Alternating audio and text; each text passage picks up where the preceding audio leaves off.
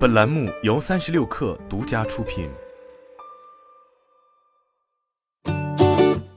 本文来自界面新闻。七月十八日，国际著名拍卖行之一佳士得宣布推出旗下风险投资基金 Christie's Ventures，将聚焦于三个特定领域：Web 三创新与艺术相关的金融产品，以及实现无缝艺术消费的解决方案和技术。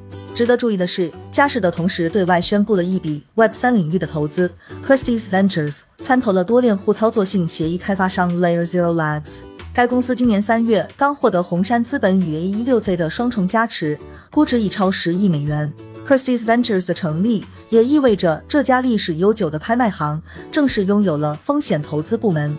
但佳士得并未公开该基金的资金规模，只对外表示计划在未来几周内向多家初创企业投资至少数百万美元。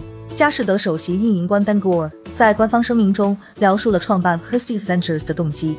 作为艺术市场的全球领导者，佳士得既有动力，也有责任为我们的客户进一步创新和深化体验。技术和金融产品的交叉点越来越重要和流行，我们坚信未来的机遇。成立于一七六六年的佳士得是世界上最大的拍卖行之一，也是唯一一家获准在中国大陆举办拍卖的国际拍卖行。包括达芬奇、安迪沃霍尔、杰夫昆斯的作品都曾在佳士得参与拍卖。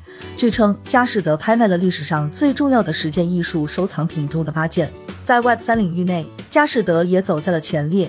二零二一年，NFT 概念第一次出圈，就是佳士得以六千九百万美元的价格拍卖了 NFT 艺术家 Bibo 的作品，创造了多个世界纪录。